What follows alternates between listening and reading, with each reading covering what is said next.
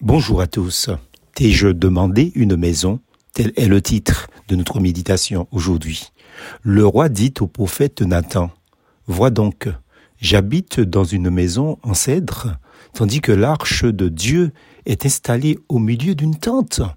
De Samuel, chapitre 7, verset 2. Il nous arrive de prendre nos désirs pour la volonté de Dieu, en réalité. C'est comme un droit incontournable, un passe-droit donc dans nos milieux protestants évangéliques.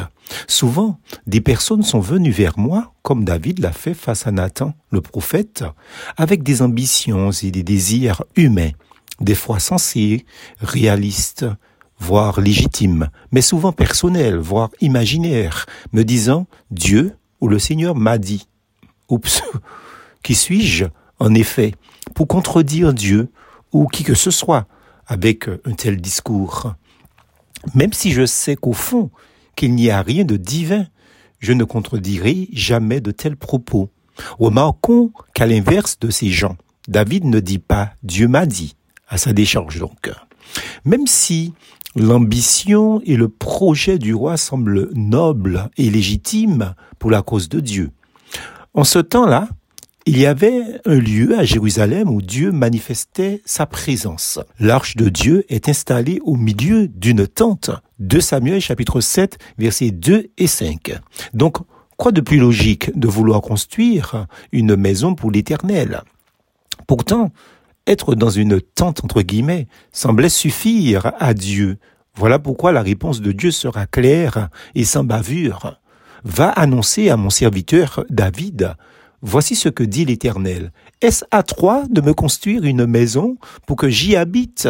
2 Samuel chapitre 7 versets 2 et 5.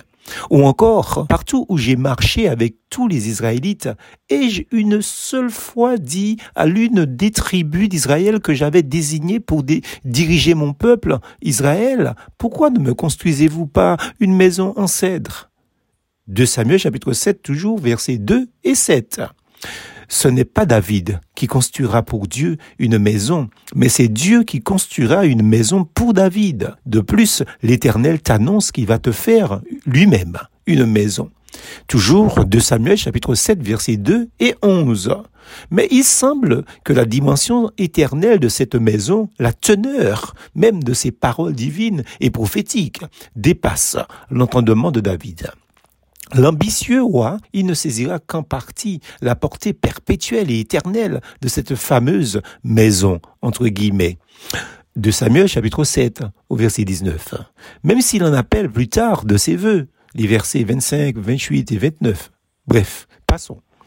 En ce qui concerne son projet de maison temporelle, cette aspiration personnelle avouée par David, Dieu clarifie, éclaircit ses plans avec David. Je cite, Celui qui sera issu de toi, c'est-à-dire ton fils Salomon, j'affermirai son règne, ce sera lui qui construira une maison à l'honneur de mon nom, et j'affermirai pour toujours le trône de son royaume. De Samuel chapitre 7, versets 12 et 13. Bang, Dieu sonne là. Ça va se faire, oui, mais pas par David. Maintenant, je choisis et je sanctifie cette maison pour que mon nom y réside à jamais, et j'aurai toujours là mes yeux et mon cœur. De Chroniques 7, verset 16. Néanmoins, Dieu ne peut se limiter à un lieu. Mais quoi? Dieu pourrait-il vraiment habiter sur la terre, puisque ni le ciel, ni les cieux des cieux ne peuvent te contenir. Cette maison que j'ai construite le pourrait d'autant moins. 1 Samuel, chapitre 8, verset 27, c'est ce que disait le roi Salomon. Dieu n'habite pas dans des temples faits par la main des hommes. La grande nouvelle de l'évangile est que Dieu veut résider dans le cœur des hommes régénérés par son Saint-Esprit suite à une authentique conversion en Jésus-Christ, son Fils unique.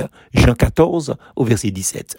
En Christ, Jésus, nous pouvons être pardonnés, réconciliés avec Dieu et avoir l'assurance qu'il nous est favorable. On a appelé Jésus Emmanuel, ce qui signifie Dieu avec nous. Donc, Dieu en nous aussi. Quel encouragement pour nous aujourd'hui et pour les jours à venir. Dieu nous regarde avec amour. Il veille sur nous, nous protège et dirige nos pas. Dans un monde d'insécurité bouleversé, n'est-ce pas un grand privilège pour nous?